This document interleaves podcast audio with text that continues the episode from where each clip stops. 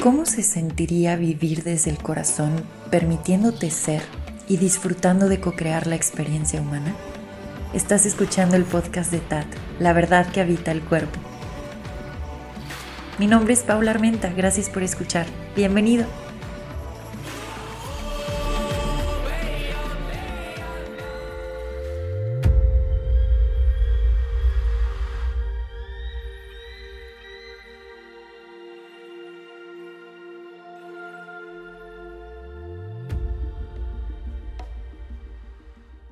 Gracias por acompañarme en este espacio. Mi nombre es Pau Armenta y el día de hoy vamos a estar platicando sobre ir reconociendo tu propio ritmo y honrar ese ritmo para que tu cuerpo pueda guiarte en el presente. Es un episodio corto, ya tendremos chance de profundizar en este tema. Es algo que mencioné en el episodio pasado y que venía dentro de mis mapas de exploración, este aspecto del ritmo único. Tiene mucho que ver con empezar a reconocer que a lo mejor estábamos llevando el paso en nuestra vida de alguien más o de alguienes. y esto puede ser porque en la escuela o en, nuestro, en nuestra propia casa estaba este deber ser o estas expectativas alrededor de lo que deberíamos de estar experimentando, qué tan deprisa deberíamos de estar alcanzando las metas puestas a lo mejor por los que están a nuestro alrededor. Entonces cuando uno empieza a cuestionar y a decir, ¿es realmente esto que estoy haciendo o tratando de crear algo que viene de mi centro? ¿Viene realmente desde mi centro o estoy tratando de alcanzar o conseguir algo o mantenerme en esta carrera o lucha solo porque así me han dicho que es la vida? Conforme uno empieza a cuestionar esto, pues hay etapas incómodas porque de pronto nos damos cuenta como, Dios, yo así no es como quiero vivir. Y al darme cuenta de esto, puedo ya observar a mi alrededor y muchos están viviendo así sin cuestionárselo. Ah, o sea, yo de verdad no quiero vivir así. Y está bien, ese es como el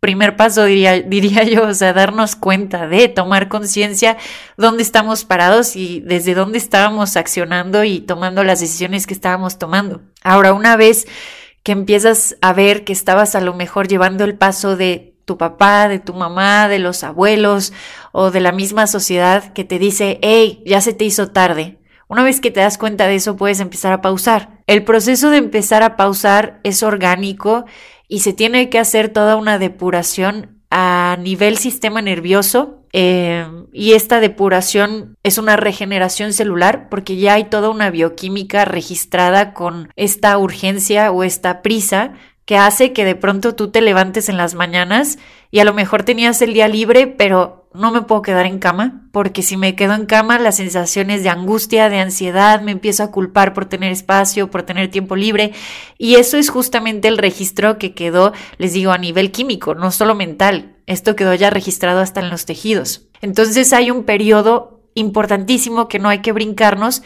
que es de depuración.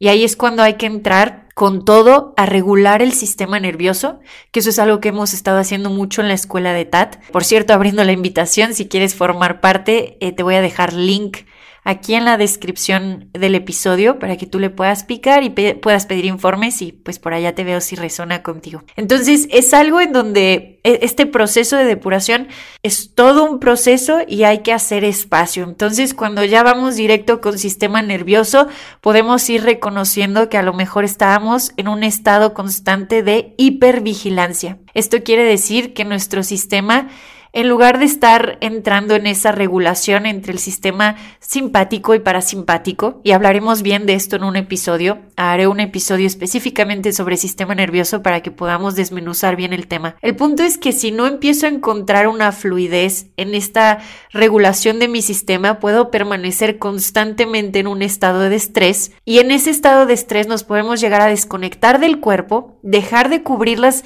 las pautas que el cuerpo nos marca, dejar de nutrirlo y uno cae en este ruido mental y desde ahí puedes pasar años tratando de resolver. De hecho, la sensación es como no puedo parar porque si paro no voy a poder sobrevivir y entonces si no puedo sobrevivir me voy a morir. Entonces, bueno, es una angustia que se puede traducir a muchas áreas de nuestra vida y que en sí es una sensación de no sentirte seguro en tu propio cuerpo. Que de nuevo, a lo mejor para cada quien va a tomar una cara distinta y para algunos va a ser, ok, no me siento seguro en mi cuerpo, cuando me veo al espejo, simplemente no me puedo ver al espejo, no me gusta lo que veo, puede ser esa, puede ser una preocupación constante monetaria, económica, como de es que no me siento seguro todavía, no tengo suficiente dinero, cuando tenga esta cantidad.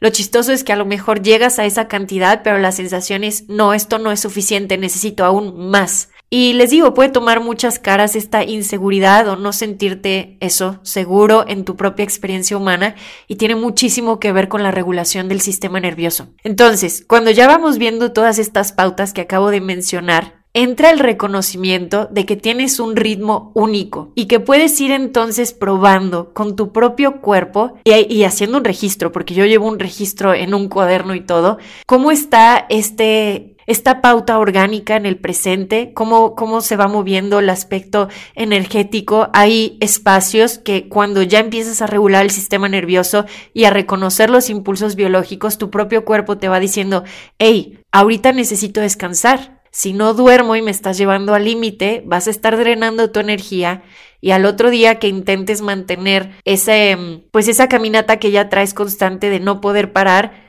vas a empezar a sentir que no rindes igual y entonces la mente empieza a, digamos, como a identificarse con estas historias de no voy a poder, no lo voy a lograr y bueno, se crean ahí unos bucles bastante interesantes y al rato estamos literalmente en supervivencia constante y en lugar de disfrutar nuestra experiencia humana lo estamos viendo como una lucha. Entonces, regresar a tu ritmo único es saber que sí, que puede que haya personas que tengan una cierta pauta y que parezca que, ok, ellos ahorita están en un cierto punto expresándose de cierta forma, viviendo esto, pero también son cíclicos y va a haber espacios donde estén en silencio y tengan que interiorizar, pero ¿Qué tanto puedo como, ok, ya estuve viendo a todos por fuera, me estuve comparando un buen rato, estuve incluso creyendo que eran carreritas, que unos iban adelante, que otros iban atrás de mí, Creo que estoy lista, listo para soltar a los demás en ese sentido y dejar que cada uno de ellos vaya a su propio ritmo,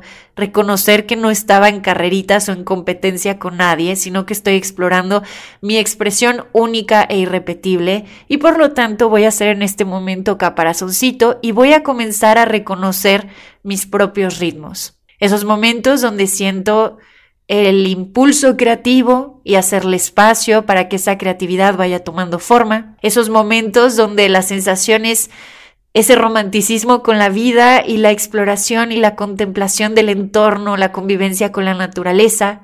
Y habrá espacios donde sea la sensación justo como de voy para adentro y estoy notando que hay ciertas emociones y estoy anclando algo por dentro, haré espacio, cuando reconoces tu propio ritmo, puedes entonces dejar de correr. Y pues bueno, esto es algo que yo he estado experimentando. Les digo que llevo todo un registro en mi cuaderno. Em, y yo lo he ligado mucho también con mi ciclo menstrual, pero bueno, esta parte de reconocer tu, tu propio ritmo no, no solo es para cuerpos menstruantes, esto es para todo aquel que lo llegue a escuchar. Es simplemente la invitación a reconocer que no tienes que hacerlo como alguien más, Sí, a veces los otros nos pueden llegar a inspirar, pero no tienes que llevar el mismo ritmo y no estás compitiendo y no te estás quedando atrás. Si vas destapando entonces tu propio ritmo, te das cuenta que no es que no, no es que te estés quedando estancado en ciertos periodos, sino que hay momentos, como lo decía hace ratito, para interiorizar, para estar en inactividad, para cultivar paciencia, para dejar que las cosas se vayan mostrando externamente. Y esto es también parte del aspecto de las artes del divino femenino. Saber que somos seres magnéticos y que al estar alineados con nuestro centro, hay veces que todo se muestra cuando sabemos esperar y no estar metiendo la mano por esa desesperación de creer que vas tarde. Hay mucho por seguir explorando en estos episodios. Hasta aquí voy a llegar el día de hoy. Espero que este episodio llegue como una gran invitación a estar explorando tu propio ritmo. Eso sería todo por hoy. Nos vemos, nos escuchamos pronto en otro episodio. Les mando un abrazo y de nuevo gracias por escuchar.